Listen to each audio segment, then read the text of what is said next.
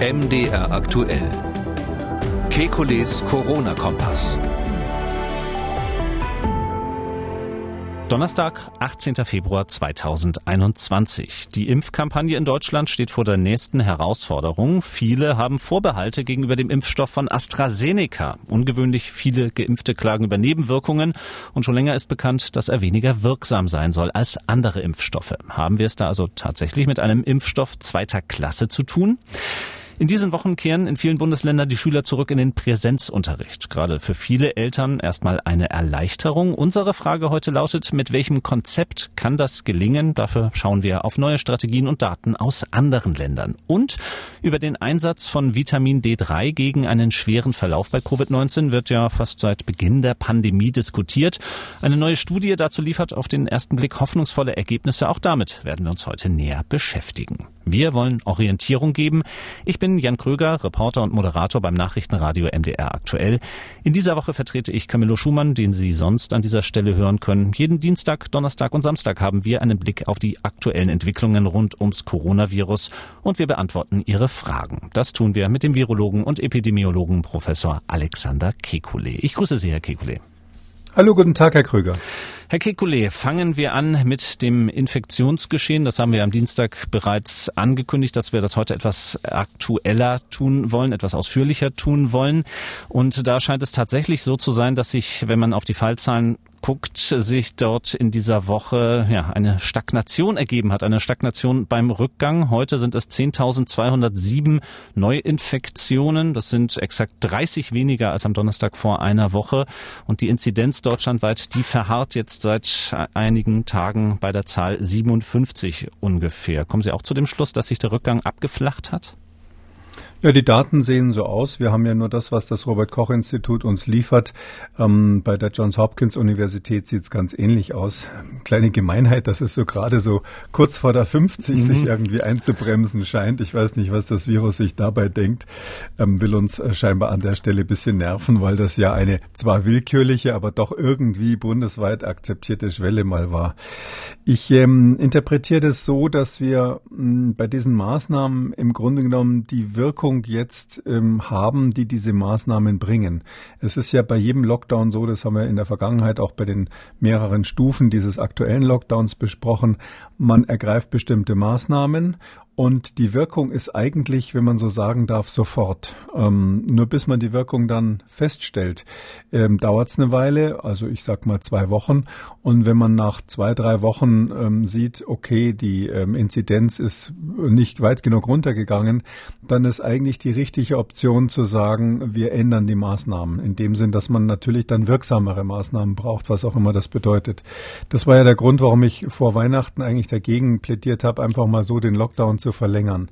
Und ich habe so den Eindruck, dass wir hier jetzt in dem Bereich sind äh, mit dieser etwas über 50er Inzidenz. Das ist einfach das, was im Moment durch die Maßnahmen, die wir jetzt sozusagen aktiv haben, erreichen können. Von hier aus kann es, wenn wir jetzt einfach nur so weitermachen, eigentlich aus meiner Sicht nur schlechter werden, weil natürlich die Akzeptanz der Bevölkerung eher sinkt und man dann davon ausgehen kann, dass bei Fortführung des Lockdowns in genau diesem Schema ähm, man eher weniger Menschen hat, die da mitmachen und dadurch die Inzidenz auf diesem Wert bleibt oder vielleicht sogar so wieder ein bisschen ansteigt. Hm, eine Zahl, die ich eben noch nicht genannt hatte, die hat das Robert Koch Institut gestern veröffentlicht, dass ja auch seit einigen Wochen das Voranschreiten der britischen und südafrikanischen Mutationen in Deutschland äh, überprüft. 22 Prozent aller dort untersuchten äh, positiven Corona-Proben Proben wiesen die britische Variante auf, 1,5 Prozent die südafrikanische. Das waren wieder mehr als in der Vorwoche. Ähm, hat auch dieses Voranschreiten mit dieser Stagnation jetzt zu tun? Das wissen wir nicht genau. Also ich glaube nicht, dass man bei wirksamen antiepidemischen Maßnahmen, also Einhalten des Abstands, äh, Verwendung, konsequente Verwendung der Masken, Homeoffice, was wir alles haben, geschlossene Schulen, das ist ja eine lange Liste dass es da einen großen Unterschied macht, ob man jetzt eine etwas infektiösere Variante im Umlauf hat oder nicht. Ähm, natürlich, die Zahlen zeigen das und die aktuellen Daten vom RKI äh, belegen das ja auch wirklich äh, sozusagen schwarz auf weiß, dass diese Varianten, speziell aktuell die B117 aus Großbritannien, die sind im Vormarsch. Ähm, Und das ist ganz normal, weil die sich ja schneller ausbreiten als ihre Wettbewerber, wenn man mal so sagen darf. Und ähm, jemand, der also grundsätzlich etwas schneller ist, der wird natürlich dann nach einer gewissen Zeit, meine Schätzung ist ja so irgendwo Ende, Ende März wahrscheinlich, ähm, wird es dann die dominante Variante sein, vielleicht sogar schon vorher. Ähm, ich glaube aber nicht, dass ähm, die Tatsache, dass wir jetzt ähm, auf so einem Plateau irgendwie scheinbar wieder mal hängen bleiben, dass das was mit den Varianten zu tun hat, sondern das haben wir auch in der Vergangenheit gesehen. Das war im allerersten Lockdown genau das Gleiche. Mm, und das war zu Beginn dieses Lockdowns, ähm, so im, im äh, Ende November, meine ich, war das die gleiche Situation, dass wir so ein Plateau erreicht haben und dann eben die Frage war, brauchen wir weitere Maßnahmen, um, um die Inzidenz weiter zu drücken? Das wäre eine, eine Möglichkeit. Oder sagen wir, mit dieser Inzidenz versuchen wir jetzt irgendwie klarzukommen es wurde ja mal gesagt, 50 ist die Schwelle, was die Gesundheitsämter leisten können bei der Nachverfolgung und deshalb hat man das so genommen. Inzwischen sind ja die Gesundheitsämter im Vergleich zu damals erheblich nachgerüstet worden. Es gibt immer noch Lücken, aber die haben ja wesentlich besseres Personal. Es gibt Taskforces, die äh, landesweit eingesetzt werden können, wenn irgendwo mal ein Fokus ist. Sogar die Bundeswehr ist manchmal im Einsatz, so dass man schon die Frage stellen muss. Äh, damals haben wir gesagt, 50 ist unsere Schmerzgrenze. Mein Gott, jetzt sind wir auf 57. Also das äh, ist eigentlich der gleiche Bereich und die Gesundheitsämter sind äh, besser aufgestellt. Ein wichtiger Weg für Deutschland, klar, das sind äh, die Impfungen, um im Kampf gegen die Pandemie voranzukommen. Naja, und da muss Deutschland in den nächsten Wochen, Monaten auch viel auf den Impfstoff von AstraZeneca vertrauen. Aber genau daran scheint es zu hapern. Am Dienstag hatten wir hier die Hörerfrage eines Arztes besprochen, der selber bei sich sehr starke Nebenwirkungen festgestellt hat. Und nun wissen wir aus den Nachrichten der vergangenen Tage, damit war er kein Einzelfall. In Braunschweig und in Emden wurden sogar Kliniken oder ganze Abteilungen geschlossen, weil eben dort mit AstraZeneca geimpftes Personal so starke Nebenwirkungen hatte, dass dort der Betrieb nicht aufrechterhalten werden konnte. Also kein Einzelfall, dieser eine Bericht, den wir hatten. Wie haben Sie die Meldungen beurteilt über die Nebenwirkungen? Ja, da war unser Hörer ziemlich avantgardistisch, muss man mal sagen. Als, als das ein, ein einzelner Anruf war, habe ich mir gedacht und ich glaube auch gesagt, na ja, gut, ein Fall ist kein Fall in, in so einer Situation.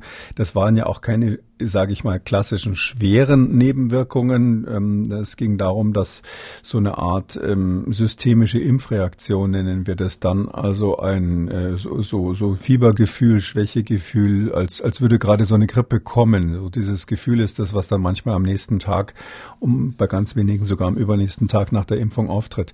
Das hatte ich so verstanden, dass unser Hörer das berichtet hatte. Ähm, und ähm, wenn sich das jetzt natürlich so häuft, dass medizinisches Personal äh, sich reihenweise krank schreiben lässt. Ich habe da gehört, dass in der Größenordnung von ein Drittel der Geimpften diese Symptome ähm, gezeigt hat. Ähm, dann muss man das natürlich ernst nehmen, weil das zum einen Fachleute sind, also medizinisch geschultes Personal. Ähm, die werden jetzt da nicht hysterisch irgendwas auf die Impfung schieben, was damit nichts zu tun hat, würde ich einfach mal so sagen, sondern das wurde, muss man als Meldung mal ernst nehmen. Und dieser sehr hohe Anteil ähm, äh, bei den Geimpften, das ist natürlich wirklich beunruhigend. Das stimmt auch nicht so ganz mit den Zulassungsdaten zusammen überein, die von AstraZeneca ja veröffentlicht wurden. Hm, was genau haben die gesagt? Das ist so bei den bei der Veröffentlichung, das, das stand ähm, Anfang des Jahres, ist das dann ganz offiziell in, in, in einem ähm, wissenschaftlichen Magazin publiziert worden. Ich habe das jetzt auch gerade in dem Zusammenhang nochmal genauer nachgesehen. Die haben dort gesagt, also dass die ähm, Nebenwirkungen, einschließlich solcher, sage ich mal, ernsterer Impfreaktionen, ähm, dass die in beiden Gruppen ähnlich waren. Man hat ja immer in solchen kontrollierten Studien eine Kontrollgruppe, die also ein Placebo bekommen bekommen hat manchmal eine andere Impfung oder so, damit der Arm wenigstens ein bisschen geschwollen ist und die nicht sofort merken, dass sie, dass sie quasi Placebo hatten und manchmal auch nur mehr oder minder Salzwasser. Und äh, dann gibt's die Gruppe, die eigentliche Studiengruppe, die den Impfstoff bekommt. Und ähm, da wurde gesagt, dass in beiden Studienarmen sich die Effekte ungefähr die Waage hielten.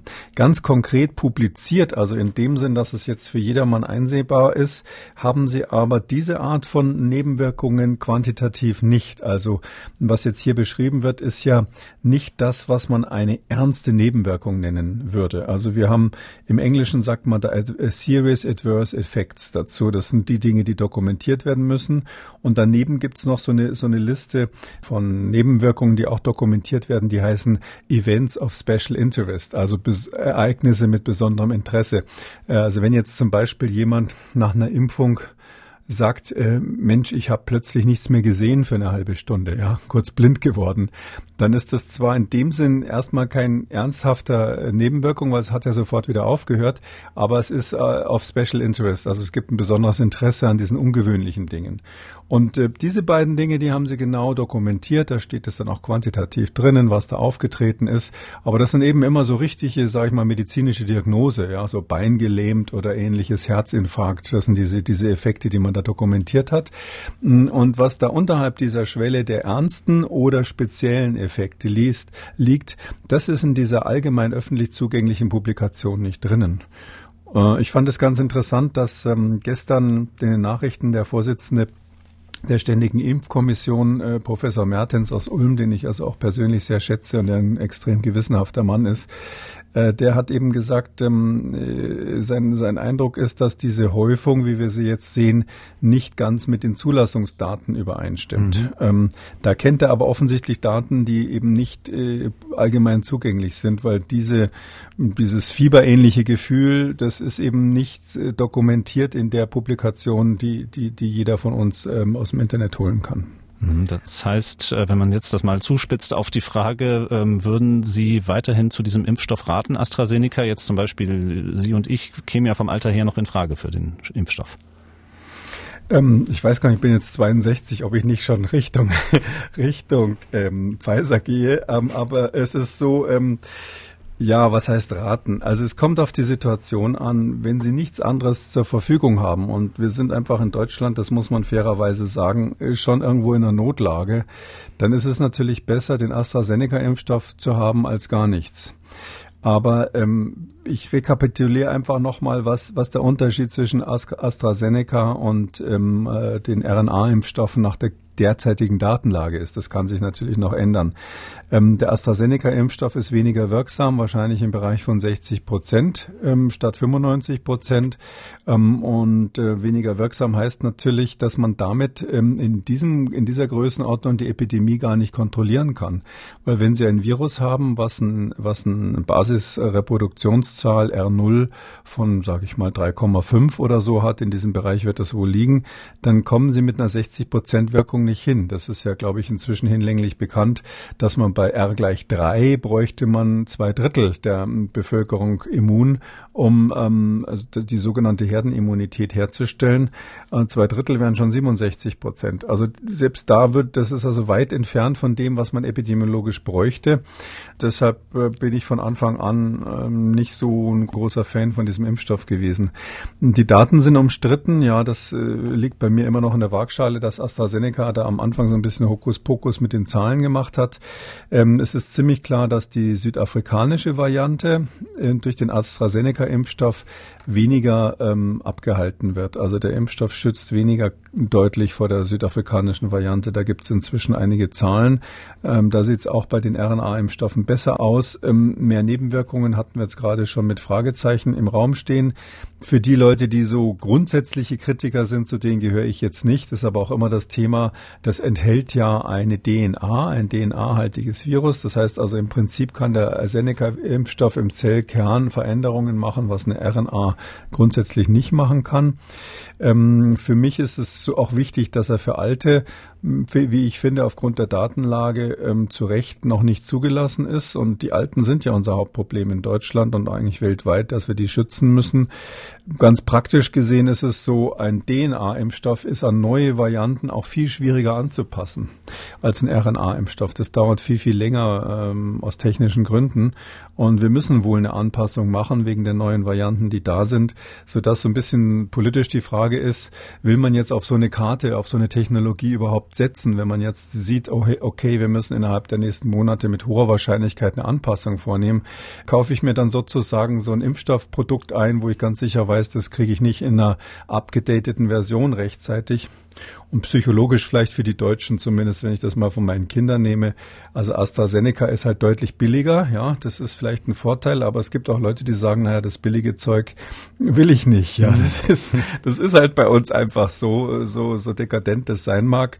Deshalb aus all diesen Gründen, ja, AstraZeneca ist ein Impfstoff zweiter Klasse. Das ist die zweite Wahl.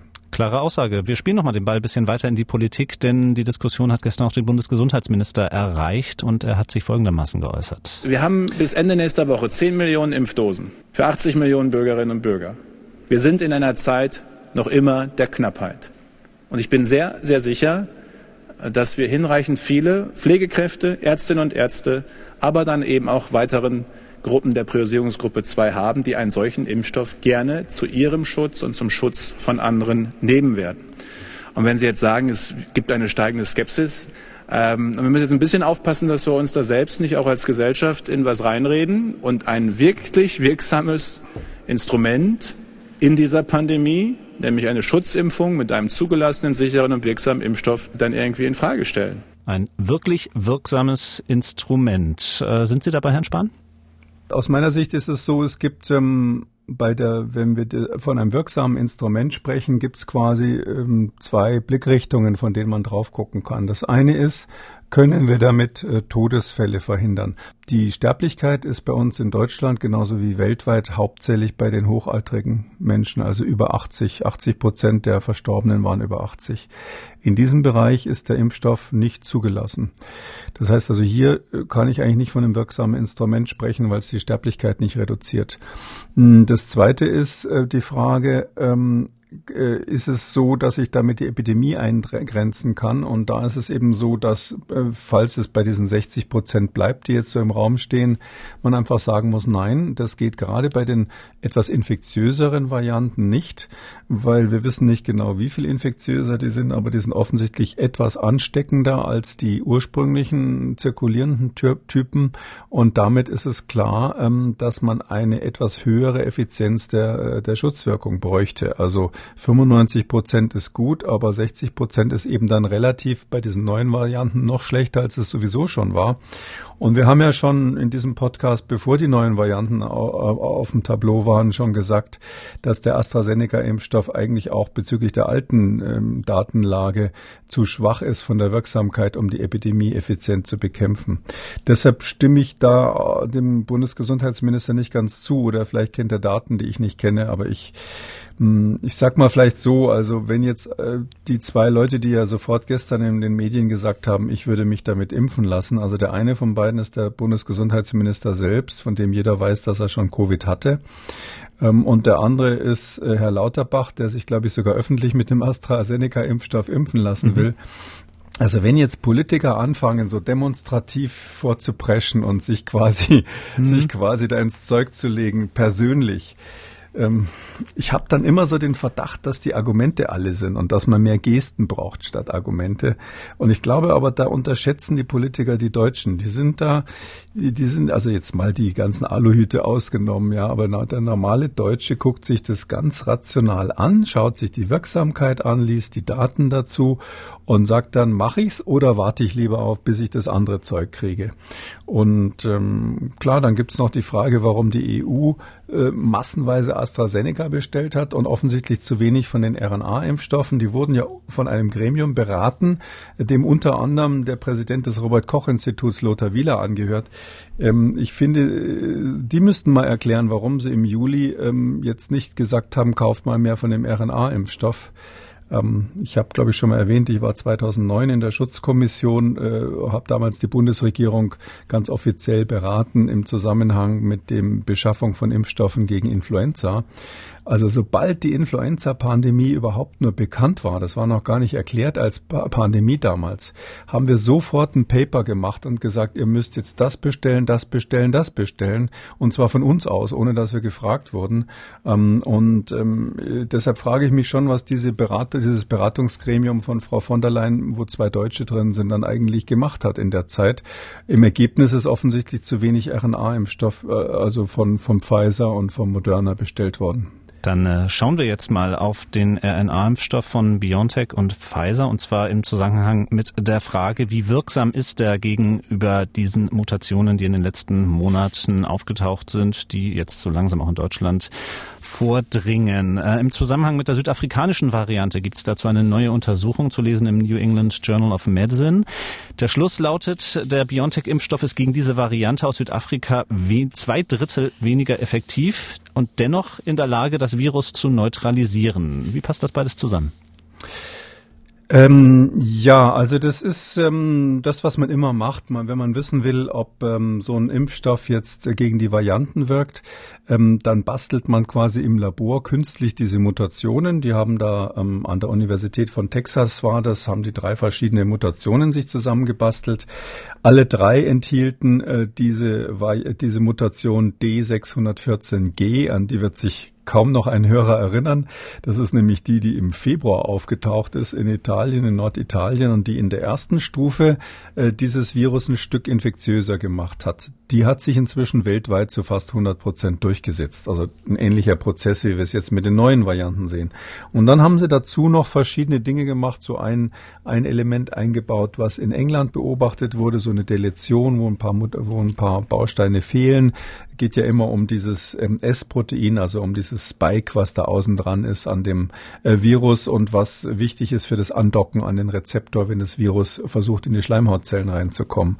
Und, und dann haben sie eine zweite, zweite Mutation sich noch zusammengebaut, die sehr ähnlich aussieht, sage ich mal, wie die südafrikanische oder auch die aus Brasilien. Diese, diese zwei Varianten, die haben viele Ähnlichkeiten und da haben sie quasi drei Mutationen genommen. Wir haben, glaube ich, auch schon mal gesprochen über die Mutation E484 K, die ist damit eingebaut worden und noch eine dritte.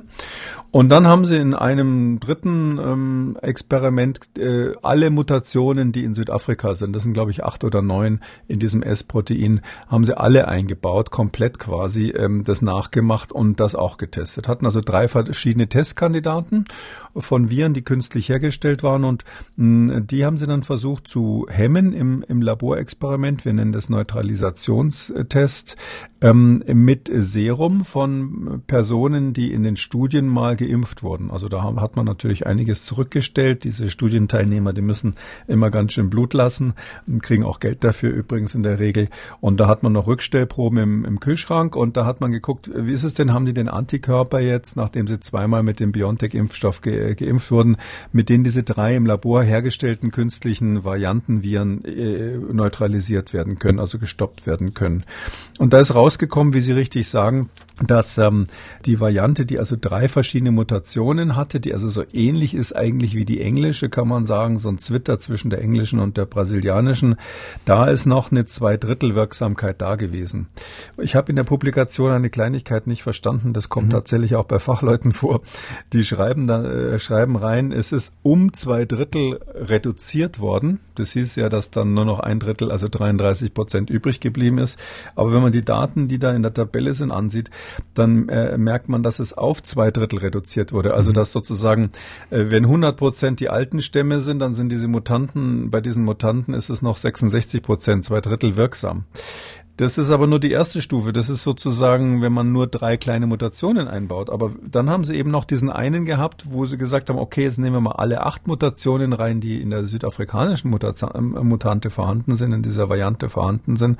Und da ist es dann wirklich auf ein Drittel runtergegangen. Also andersrum gesagt, zwei Drittel, ein Drittel, man weiß nicht genau, wo das Ende nach unten ist und man weiß natürlich auch nicht, was bedeutet das. Wenn jetzt der Impfstoff von BioNTech vorher 95 Prozent wirksam war, wenn ich davon zwei Drittel nehme, dann lande ich dann blöderweise doch wieder im Bereich von 60 Prozent oder sowas mal grob gerechnet.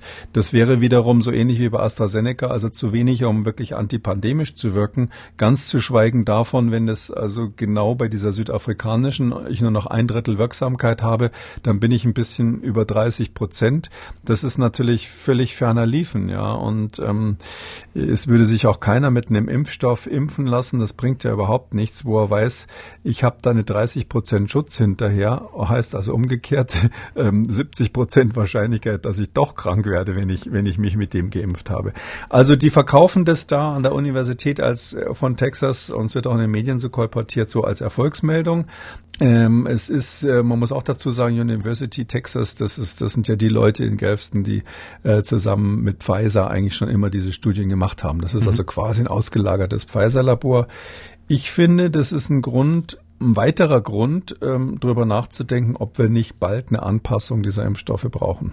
Wir bleiben beim Thema Impfstoff, schauen aber nun auf eine Geschichte, die in den letzten Tagen auch eine enorme Medienkarriere in Deutschland hingelegt hat und wo uns auch viele Hörerfragen dazu erreicht haben. Es geht um äh, die Person Winfried Stöcker, Labormediziner und Unternehmer aus Lübeck, der bereits im letzten Jahr angekündigt hat, einen eigenen Impfstoff gegen Covid-19 zu entwickeln und mittlerweile auch sagt, diese Entwicklung bei ihm war erfolgreich. Er und seine Familie und äh, auch weitere Personen seien nun immun gegen Covid-19. Zum Kern dieser Geschichte gehört jetzt allerdings auch, dass er einen Rechtsstreit am Hals hat mit dem Paul-Ehrlich-Institut. Und darauf wollen wir nun in den nächsten Minuten noch einmal schauen.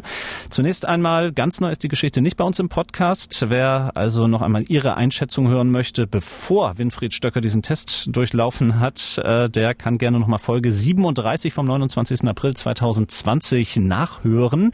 Ihre Aussage damals zu dem Vorhaben, die Wirkungsweise, die könnte funktionieren funktionieren. Aber natürlich, wenn es nur bei sich selber ausprobiert, dann wäre es nicht statistisch signifikant. Das wollen wir jetzt alles nochmal näher unter die Lupe nehmen. Zunächst einmal äh, die Wirkungsweise. Was hat Winfried Stöcker da genau eigentlich gemacht? Ja, das ist eigentlich, eigentlich so der klassische Ansatz, wie man schon immer Impfstoffe gemacht hat. Das ist ein Prinzip aus dem 18. Jahrhundert. Angeblich haben die Chinesen das sogar schon lange, lange vorher gemacht. Ähm, man, man nimmt letztlich das Virus und ähm, versucht es auf irgendeine Weise mehr oder minder zu inaktivieren, also kaputt zu machen. Tot machen darf man ja beim Virus nicht sagen, weil es eigentlich keine lebende Materie ist. Und ähm, das heißt also, man sorgt dafür, dass es nicht mehr vermehrungsfähig ist, dass aber seine Proteinstrukturen noch halbwegs gut erhalten sind. Da gibt es verschiedene Methoden. Man kann es austrocknen oder erhitzen oder mit Chemikalien behandeln oder ähnlichem. Und dann nimmt man das, was da übrig ist, ähm, sozusagen das zermatschte Virus, das nimmt man dann und injiziert sich das. Das Immunsystem erkennt dann, so Gott will, die Oberflächenstrukturen, die da noch vorhanden sind. Zum Beispiel eben dieses Spike-Protein, von dem wir so oft reden, und äh, produziert dagegen dann Antikörper und ähm, T-Zellen, die dieses, die dieses auch erkennen können. Ähm, und diese, diese Methode, mit einem abgetöteten Virus zu arbeiten, arbeiten oder mit Proteinen davon, man kann die auch künstlich herstellen, natürlich das gleiche Prinzip. Ähm, das ist uralt oder schon ziemlich alt, sehr gut erprobt. Ähm, und ähm, ich sag mal so, wenn es jetzt ein besonders gefährliches Virus wäre, ja, so wie Ebola und ich müsste jetzt in Westafrika zum Einsatz, dann würde ich mir wahrscheinlich auch sowas spritzen, ja, weil, weil das kann kaum schaden. Das ist kaum möglich, dass das schadet, hm, hat aber eine äh, faire Chance, dass es nicht richtig funktioniert, also dass die Schutzwirkung gering ist.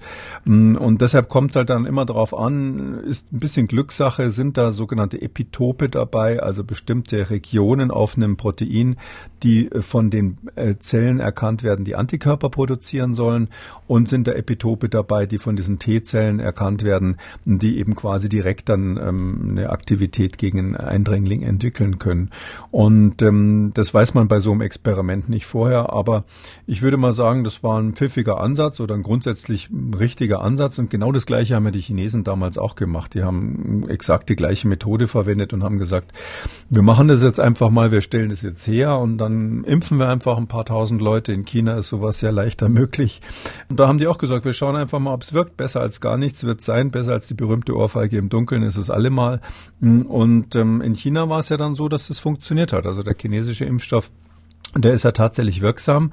Ähm, und man kann dann, um das ein bisschen zu verstärken, ein sogenanntes Adjuvans dazugeben, also ein Wirkverstärker, der das Immunsystem so ein bisschen kitzelt, äh, damit es dann wirklich dann auch kommt und quasi angelockt wird, so wie, wie Haie vom Blut angelockt werden, kommt dann, kommen dann die Immunzellen und gucken sich das dann ganz genau an, was man da reingespritzt hat. Das wird bei dem chinesischen Impfstoff gemacht. Herr Stöcker hat das, glaube ich, nicht mit drin gehabt, so, so ein Wirkverstärker. Und ähm, ja, das ist, ist eine simple Methode, dass das über 60 Prozent Wirksamkeit geht, wäre echt Glückssache. Möglich, aber Glückssache. Mhm. Herr Stöcker hat sich unter anderem an die Institute von Christian Drosten und Henrik Streeck gewandt, hat sich von dort auch die Bestätigung laut eigener Aussage eingeholt, äh, dass äh, die Immunisierung funktioniert hat. Er veröffentlicht auch Ergebnisse auf seiner eigenen Homepage. Ähm, ja, ist das so stichhaltig, wie er es sagt? Naja, mit Immunisierung äh, funktioniert, das ist eben so die Frage, ja. Also ähm, die erste Stufe ist immer, das nennen wir dann Phase 2 Studie normalerweise, dass man Patienten hat, ähm, vielleicht so eine Handvoll, sagen wir 30, 50 Patienten. Manche haben auch schon 200 in der Phase 2.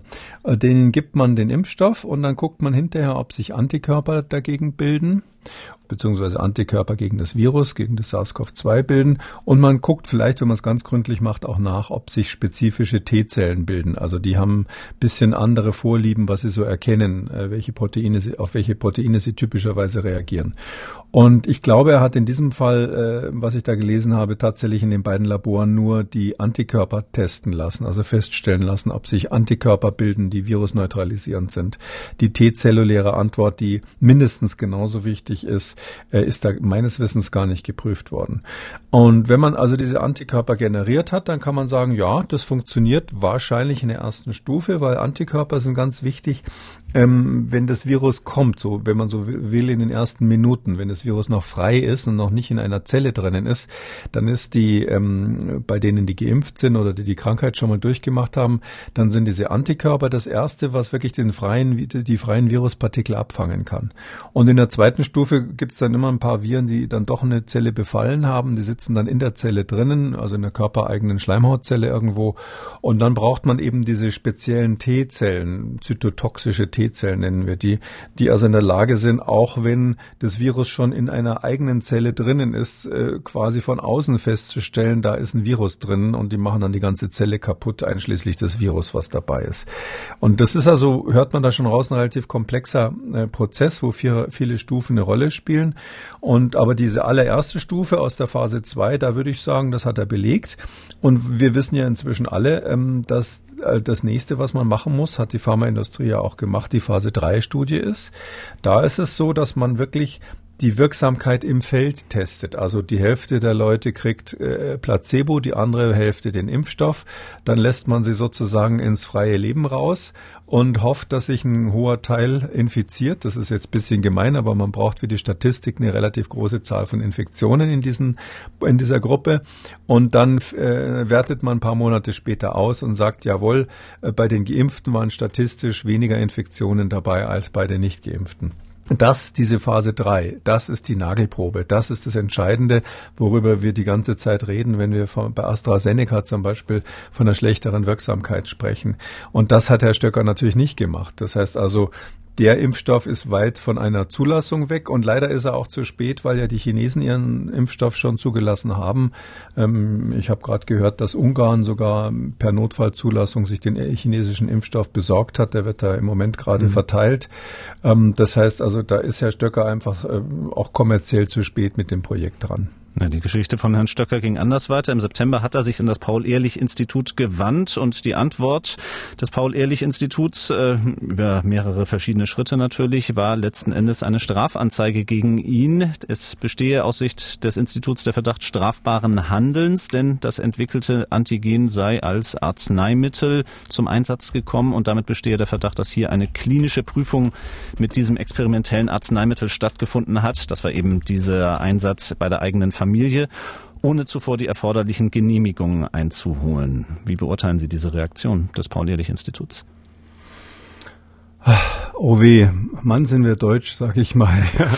Also der Herr, der Herr Stöcker ist ja ganz offensichtlich jemand, der ja, das ist, äh, ich kenne ihn nicht persönlich, aber er macht so den Eindruck, als wäre er so ein bisschen hemdsärmlich, jetzt auch im positiven Sinne.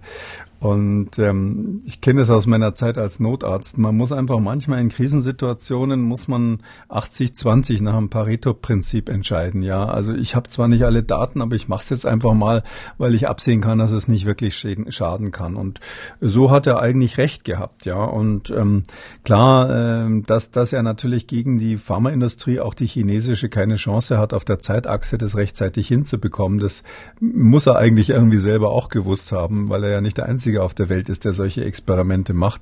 Deshalb war es wahrscheinlich irgendwo auch sinnlos, äh, jetzt da seine Verwandten oder ich habe gehört, dass er noch irgendwelche Freunde und Bekannten zu freiwilligen mhm. Versuchen überredet hat. Das war natürlich im Sinne einer, einer Wirkstoffentwicklung sinnlos, weil, er, weil es klar war, dass er da keine Chance hat. Aber ähm, warum man ihn jetzt da abstrafen muss dafür, Wissen Sie, es gibt ähm, mehrere Helden, berühmte Heldentaten in der Medizin. Ja, ähm, bekannt ist äh, bei mir in der Mikrobiologie besonders beliebt der Barry Marshall. Das ist ein australischer Forscher, der hat ähm, tatsächlich ähm, vor versammelter Mannschaft äh, wird kolportiert bei einem Kongress ein Gläschen äh, von Bakterien getrunken, Helicobacter pylori heißen die, um zu beweisen, dass die eine Magenschleimhautentzündung machen. Ja, damals war immer die Frage, ist die Schleimhautentzündung erst und die Bakterien setzen sich drauf oder sind die Bakterien Bakterien wirklich die Ursache der Schleimhautentzündung. Ähm, und er konnte das dann beweisen. Es ist also, er ist tatsächlich krank geworden, hat es dann durch Antibiotika wieder geheilt und später einen Nobelpreis dafür gekriegt. Also sozusagen als, als Helden Selbstexperiment. Und ich glaube, so in dieser, in dieser, mm, in dieser Historie von Medizinern, die so ein bisschen so vom alten Schlag sind und sagen, das probiere ich jetzt an mir selber aus, äh, sehe ich das aktuelle Thema hier auch. Ähm, warum der jetzt deshalb strafrechtlich verfolgt werden soll, Ach, mein Gott, ich würde jetzt schon hoffen, dass die Staatsanwaltschaft, sofern da nicht jemand zu Schaden gekommen ist oder, oder jemand vielleicht wirklich von ihm nicht aufgeklärt wurde, ähm, würde ich jetzt eher hoffen, dass die Staatsanwaltschaft das Verfahren wegen Geringfügigkeit dann einstellt. Da müssen wir, um das abzuschließen, natürlich sagen, eine juristische Würdigung, die können wir hier in diesem Podcast nicht vornehmen, aber ich glaube, es ist ein klar geworden, dass Sie sehr viel Verständnis haben für dieses Vorgehen, das Herr Stöcker da gemacht hat. Jetzt schauen wir nach diesem langen Block über die aktuellen Entwicklungen rund um Impfstoffe. Ähm, schauen wir auf das, was nun für viele Eltern in Deutschland wieder eine große Bedeutung hat, nämlich die schrittweise Wiederöffnung der Schulen in vielen Bundesländern. Ähm, sehen wir uns in den kommenden Minuten an. Jetzt lassen wir erstmal einige Eltern zu Wort kommen. Ein Reporter hat sich dazu in Erfurt umgehört. Dort sollen in Thüringen in der kommenden Woche die ersten Schüler wieder zurückkommen in den Präsenzunterricht. Ich bin natürlich sehr begeistert als ja, berufstätige Mutter mit zwei Kindern dass es dann wieder weitergeht, also halbwegs normal. Ich hätte gerne, dass auch die Großen in die Schule gehen, weil ich finde, äh, gerade dieses Alter, jetzt achte Klasse, neunte Klasse, ist auch total wichtig, dass die in die Schule sind und das sich nicht selber beibringen müssen. Ich finde es sehr gut, weil ich war jetzt ab Dezember, Mitte Dezember mit den beiden Kindern zu Hause und es war grauenvoll. Die Schulsachen konnte man gar nicht zu Hause lösen, was alles gewollt war. Meine Kleine ist zwei, die große ist neun und da hat man ein bisschen was anderes zu tun. Ja, das drei Stimmen aus Erfurt dazu, die alle recht hoffnungsfroh da auf die nächste Woche schauen, vor allem mit den Erfahrungen, die sie in den letzten Wochen und Monaten gesammelt haben oder sammeln mussten. Äh, wie blicken Sie darauf? Ja, das wird man sehen, was die Politik da entscheidet. Aber ähm, wir haben ja von der epidemiologischen Seite schon lange so die Frage, was ist mit den jüngeren Schülern? Ich glaube, klar ist inzwischen, dass äh, Schüler so ab der Sekundarstufe, ähm, also nach der Grundschule, dass die ähm, genauso infektiös sind wie Erwachsene. Da ist kein Unterschied und ähm, wäre auch biologisch schwer zu erklären. Wir haben aber auch die Daten schon länger, dass es so aussieht, als wären jüngere Schüler möglicherweise nicht so lange infektiös. Das Immunsystem bei Kindern ist einfach so, dass es sehr stark mit der angeborenen Immunantwort arbeitet und die ist einfach sehr schnell und möglicherweise führt es dazu, dass die sehr effektiv das Virus einfach eliminieren können und nur kurzzeitig ansteckend sind. Vor diesem Hintergrund und mit der Gesamtsumme der, der Studien, die wir haben, die sich ja alle gegenseitig widersprechen in den Schulen, kann mhm. man, kann man, glaube ich, schon zu dem Ergebnis kommen, ähm, dass es möglich ist, die Schulen zu öffnen, wenn man ähm, bei den älteren Schülern sehr gute Sicherheitsmaßnahmen hat, also Masken weiterhin und Abstand und so weiter. Und bei den Jüngeren könnte man sogar darüber nachdenken, ob man eben mit Tests arbeitet plus, äh, plus ähm, Abstand, soweit es geht, und Kohortisierung aber dass man auf die Masken bei den Grundschülern und in der Kita verzichtet. bei den Schülern, aber natürlich nicht bei den Lehrern.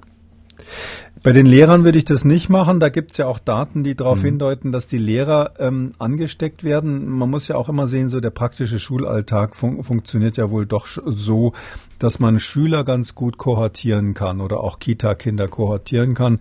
Das heißt in dem Fall, dass man sie in so Blasen quasi zusammen hat, dass die mit den anderen Klassen keinen Kontakt haben. Falls es mal zu einem Ausbruch kommt, ist es dann schnell unter Kontrolle. Das ist bei den Lehrern schwierig. Da ist mal einer krank, da ist mal einer in Quarantäne oder im Urlaub oder sonst was. Und dann müssen die Lehrer ja auch andere Klassen übernehmen oder in der Kita werden die Gruppen dann zusammengelegt oder der, Lehr der, der, der Betreuer muss eine andere Gruppe übernehmen.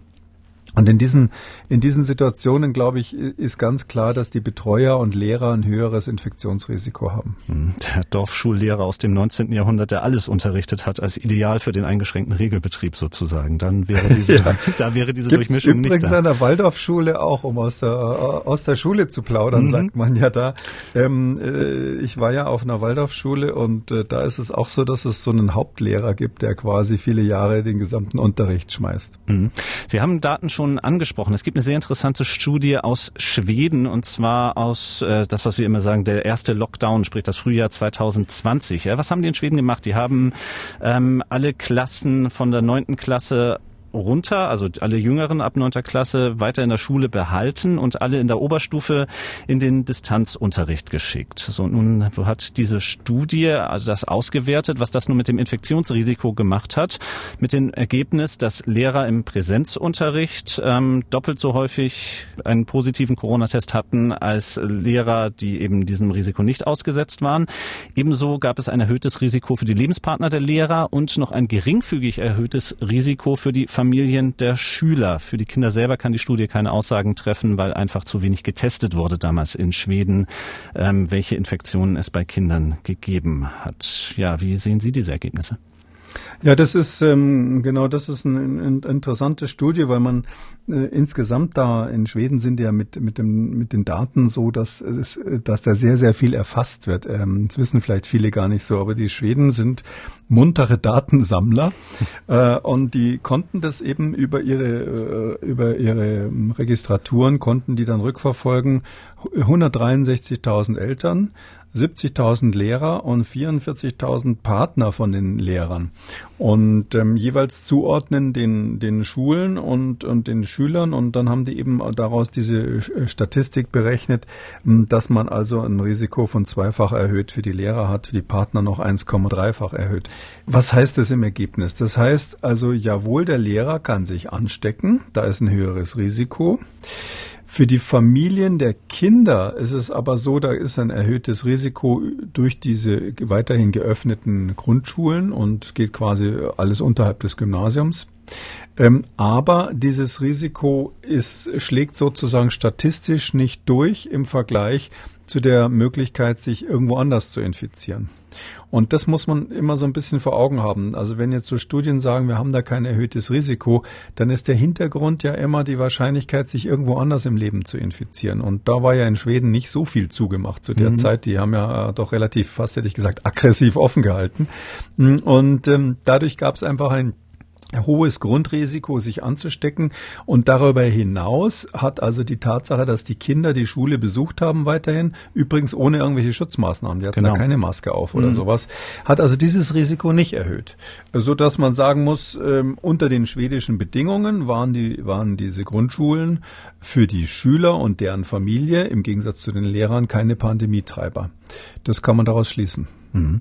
Mit diesem Grundsatz, dass also sozusagen je jünger die Kinder sind, umso weniger sind sie ein Treiber der Pandemie, ist auch zum Beispiel in den Vereinigten Staaten jetzt die Empfehlung gegangen, dort der obersten Seuchenschutzbehörde des CDC, das wir auch häufig hier in unserem Podcast thematisiert haben, äh, die Schulen dort wieder zu öffnen in den USA. Ähm, wie genau sieht dort dieses Konzept aus und vor allem können wir auch in Deutschland was daraus lernen? Ja, die äh, CDC haben ihr Konzept gerade jetzt am 12. Februar aktualisiert und nochmal wirklich alle Studien gesichtet, die es dazu gibt. Man muss sagen, äh, so die Frage, wer infiziert wen in Schulen oder in verschiedenen Altersgruppen, das ist ja bei uns nur ganz sporadisch, überhaupt in Europa nur sehr sporadisch untersucht worden. Sobald dann irgendwo vielleicht eine vom Staat bezahlte Schule, äh, Studie irgendwo in Deutschland auftaucht, wird die dann durch die Medien getrieben. Aber letztlich habe ich da immer so den Eindruck, dass das sehr stark dann auch interessensbestimmt ist, dass also dann dann äh, der Politiker, in dessen Land halt geöffnet werden soll, der holt halt dann die Studie raus, die das irgendwie unterstützt. In USA ist es anders, die haben wesentlich bessere und detailliertere Daten, ähm, sehr, sehr viele Studien gemacht und das sehr gründlich untersucht und die kommen jetzt ähm, letztlich zu zwei Ergebnissen bei der Zusammenschau dieser Studien und sagen erstens, äh, Schulen, die also ihre, ähm, ihre Abwehrstrategien gründlich eingehalten haben, also Maske plus Abstand plus Kohortisierung und so weiter, bei denen ist es möglich, sicher zu öffnen. Also die sagen also diese, diese Methoden, die auch in Deutschland ja angewendet werden, um Schulen sicherer zu machen, wenn man die konsequent durchzieht, dann ist, ist der Schulbetrieb als solcher sicher. Die unterscheiden da relativ genau, was bei uns ja auch nicht so ist, zwischen dem eigentlichen Schulbetrieb und der Frage, was passiert im Schulbus, was passiert vorher, was passiert nachher und so weiter. Äh, übrigens für alle Schulen, also K-12 heißt es bei denen, also K wie Kindergarten, äh, bis zur 12. Klasse und äh, nach der 12. Klasse wissen die meisten, es ist ein USA ja Schluss mit der Schule. Ähm, und ähm, das heißt also für alle, für, für, die Gesamt, für den ganzen, gesamten Durchgang sozusagen. Und die zweite wichtige Schlussfolgerung, die Sie mh, hm, gezogen haben, ist, dass Sie tatsächlich sagen, äh, bei jüngeren Kindern ist einfach die Inzidenz von Covid-19 geringer. Also das ist eine, ja in Deutschland eine Riesenstreitfrage gewesen, wo auch einige äh, Virologen sich öffentlich ähm, ähm, da, sage ich mal, nicht genau die gleiche Meinung hatten. Das ist, glaube ich, bekannt. Ähm, die Frage, sind Kinder genauso infektiös wie Erwachsene, ja oder nein? Und das beantwortet jetzt das, äh, die CDC abschließend mit Nein. Ähm, jüngere Kinder sind weniger infektiös als ältere Kinder und ältere Kinder ebenso wie Erwachsene. Ähm, die, damit ist hoffentlich auch in Deutschland diese, diese Diskussion, die ja auch, kann man vielleicht schon sagen, zwischen mir und einem äh, anderen bekannten Virologen geführt das wurde vom sagen, Tisch. Ja. Darf man schon sagen an der Stelle, ja, das ist ja allgemein bekannt geworden. Also nein, jüngere Kinder sind nicht genauso infektiös wie Erwachsene.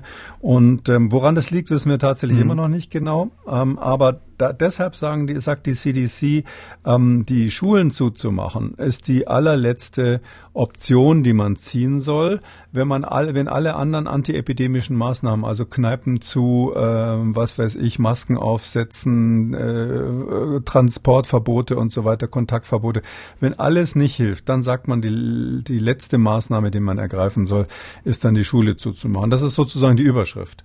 Und mit der Überschrift haben sie dann gesagt, okay, also was empfehlen wir jetzt? Die haben erstens neue ähm, Inzidenzindikatoren eingeführt, die sind dort etwas strenger geworden und die sagen, quasi, ähm, äh, wenn die Inzidenz in einer Gegend unter 50 ist, das heißt dann bei denen Stufe Gelb, dann äh, soll erst angefangen werden ähm, äh, mit regulärem äh, Unterricht in der Klasse. Wenn es über 50 ist, dann sollen diese höheren Schulen auf jeden Fall ähm, in den Hybridmodus übergehen, also teilweise nur noch Unterricht machen. Und wenn die rote Stufe erreicht ist, das ist bei denen Inzidenz über 100, dann ist es so, dann soll also, wenn es geht, äh, komplett virtueller Unterricht gemacht werden, immer in den höheren Schulen. Aber sie sagen parallel, und das ist eben das, was ich eigentlich ein gutes Konzept finde, egal welches Level, bis rein ins rote Level, die Grundschulen bleiben offen. Und zwar mit folgenden Auflagen, wenn man mal so sagen darf.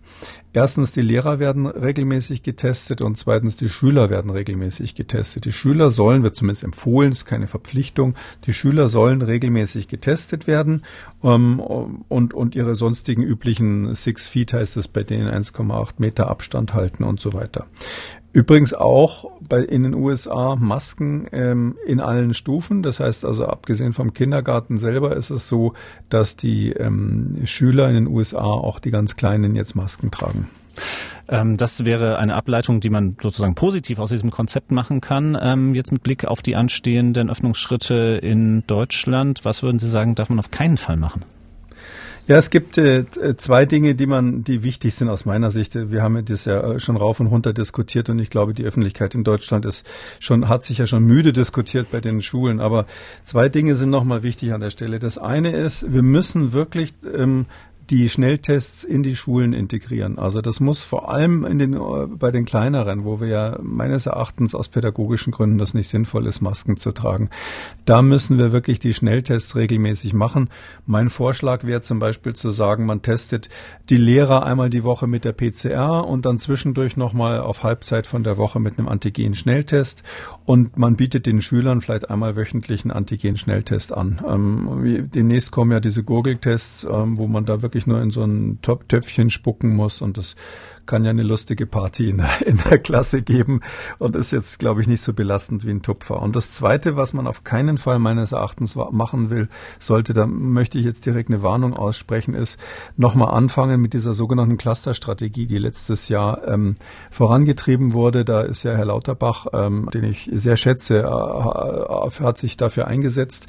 Ähm, aber es ist so, dass ähm, diese Clusterstrategie funktioniert ja so, dass man gesagt hat, sobald ähm, ein Schüler in der Klasse positiv ist, untersuche ich gar nicht weiter nach, sondern ich nehme die ganze Klasse als Cluster. Ob die jetzt isoliert werden oder, ähm, oder quarantänisiert werden, ist mir dann egal. Also wer positiv ist oder nicht, ist mir egal. Und diesen ganzen Cluster stelle ich dann fünf Tage in eine Abkling, sozusagen eine Abklingphase wurde das genannt, ähm, damit sozusagen die Zeit haben, da ihr Virus auszubrüten. Nach fünf Tagen teste ich alle mit dem Schnelltest durch und wer negativ ist, kommt wieder in die Schule. Äh, damit hat man, würde ich mal schätzen, die Hälfte aller Infektionen übersehen. Und äh, zweitens ist es so, dass das Gesundheitsamt überhaupt keinen Überblick mehr hat, äh, was da los ist, weil ja nicht mal man ja nicht mehr weiß, wer in diesem in dieser Kohorte oder in, in, in diesem Cluster eben überhaupt positiv war. Das heißt, was diese Schüler dann, was bei diesen Schülern zu Hause passiert ist, ob die ihre Geschwister angesteckt haben, ob vielleicht die Oma schon krank ist und so weiter, das ist komplett unterm Radar. Und ich glaube, das war ein Riesenfehler im Herbst, äh, das anzufangen. Das wurde ja gemacht und zur gleichen Zeit sind die Fallzahlen so dramatisch gestiegen. Keiner weiß, ob das eine Rolle gespielt gespielt hat. Aber da kann ich nur wirklich warnen, so wie ich damals erfolglos gewarnt habe, jetzt zum zweiten Mal, tut das bitte nicht. Ja, also äh, die, die Inkubationszeit ist bis zu 14 Tage bei dieser Erkrankung. Man kann nicht nach fünf Tagen sagen, jetzt ist alles wieder gut, wenn der Schnelltest negativ ist. Ähm, äh, bei, gerade nicht bei so einem Cluster, wo man nicht weiß, wer sich zu welchem Zeitpunkt infiziert hat. Es kann ja sein, dass die Infektion ganz kurz bevor das Gesundheitsamt eingreift oder die Schule eingreift, kurz vorher noch eine Infektion stattgefunden hat. Da ist ja dann quasi noch lange nicht das Ende dieser Inkubationszeit erreicht. Also ich glaube, das ist ist sowohl hinsichtlich der Möglichkeit der Nachverfolgung als auch als ge wirklich Gefährlichkeit dieses Experiments ähm, etwas, was man nicht nochmal machen sollte. Nun ist unsere Zeit heute schon deutlich vorangeschritten, aber eine Hörerfrage, die möchte ich auf jeden Fall noch aufnehmen. Patrick Metzler nämlich hat sich eine Studie angeschaut, ein Preprint Paper für das Lancet Journal am 21. Januar 2021. Dort werden statistisch signifikant bessere Verläufe bei Vitamin D3-Gabe berichtet, wenn eben Patienten mit Covid-19 in die Klinik kommen. In Deutschland werde dieses Thema bisher sehr kritisch, abschlägig diskutiert, schreibt er und fragt natürlich, mich würde die Meinung von Herrn Kekulé zu diesem Thema interessieren. Ja, das Vitamin D ist ja schon ein paar Mal diskutiert worden. Das Vitamin D produzieren wir ja im Sommer bei Sonneneinstrahlung auf die Haut. Da machen wir das meiste Vitamin D selber und müssen dann kaum noch was aufnehmen durch die Nahrung. Im Winter sieht es schlechter aus. Da hat ein großer Teil der Mitteleuropäer sowieso schon immer Vitamin D-Mangel. Also die ganzen blassen Gesichter, die, die eben keine Sonne mehr abkriegen. Und jetzt im Lockdown würde ich einfach mal wild äh, mutmaßen, wird wahrscheinlich die Zahl der Personen mit Vitamin D-Mangel noch größer sein. Ähm, und ähm, deshalb ist es richtig zu, vom, zu sagen, dass das Vitamin D ähm, möglicherweise ersetzt werden muss bei denen, die einen Mangel haben oder glauben, sie hätten einen Mangel.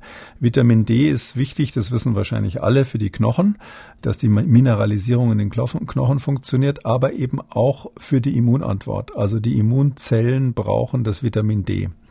Ähm, und es ist bekannt, dass bei schwerem Vitamin D-Mangel tatsächlich dann auch die T-zelluläre Immunantwort ähm, schwächer wird. Jetzt ist nur die Frage, gilt der Umkehrschluss? Kann man also, indem man bei einem Vitamin noch mehr gibt, als sowieso gebraucht würde, quasi therapeutischen Effekt machen? Und da ist die Antwort eben nein. Also man kann jetzt durch, durch zusätzliche therapeutische Gabe hoher Dosen von Vitamin D kann man den Krankheitsverlauf tatsächlich bei ähm, bei Covid nicht verbessern. Da gibt's jetzt gerade ganz aktuell, ich glaube gestern oder vorgestern, für die, die das nachgucken wollen, vielleicht setzen wir es auf die Webseite im, im JAMA, das ist so ein amerikanisches von der amerikanischen ähm, Medical Association, ein, ein, ein Journal. Da gibt's jetzt gerade eine klinische Studie, die relativ genau untersucht hat, wie ist es mit der Verweildauer im Krankenhaus, äh, bringt das Vitamin D irgendwas und hat wirklich ein, ein, äh, eine echte randomisierte klinische Studie gemacht, also wo man Kontrollen Kontrollen hatte und alles sauber untersucht hat. Und da hat man festgestellt, nein, die Gabe von Vitamin D bringt bei Covid therapeutisch nichts. Aber ich würde natürlich trotzdem jedem raten, wenn er den Verdacht hat, er hat einen Vitamin D-Mangel, dann soll er im Winter bitteschön gerade im Lockdown Vitamin D nehmen und den Mangel substituieren. Man muss ein bisschen aufpassen, man kann das überdosieren, also genau auf den Beipackzettel schauen.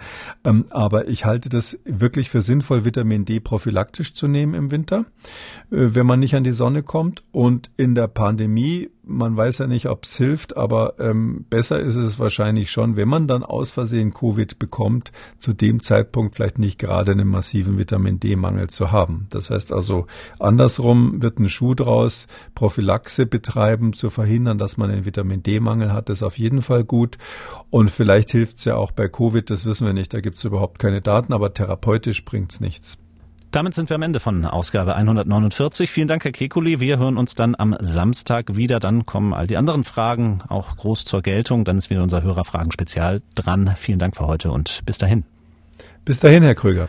Und wenn Sie eine Frage haben, dann schreiben Sie uns die Adresse mdraktuell-podcast.mdr.de oder rufen Sie uns an, kostenlos unter 0800 300 22 00 0800 300 22 00. Kekules Corona-Kompass gibt es als ausführlichen Podcast auf mdraktuell.de, in der ARD Audiothek, bei YouTube und überall, wo es Podcasts gibt. Und wer das ein oder andere Thema noch einmal vertiefen möchte, alle wichtigen Links zur Sendung und alle Folgen zum Nachlesen, die finden Sie unter jeder Folge auf mdraktuell.de. MDR aktuell. Kekules Corona-Kompass.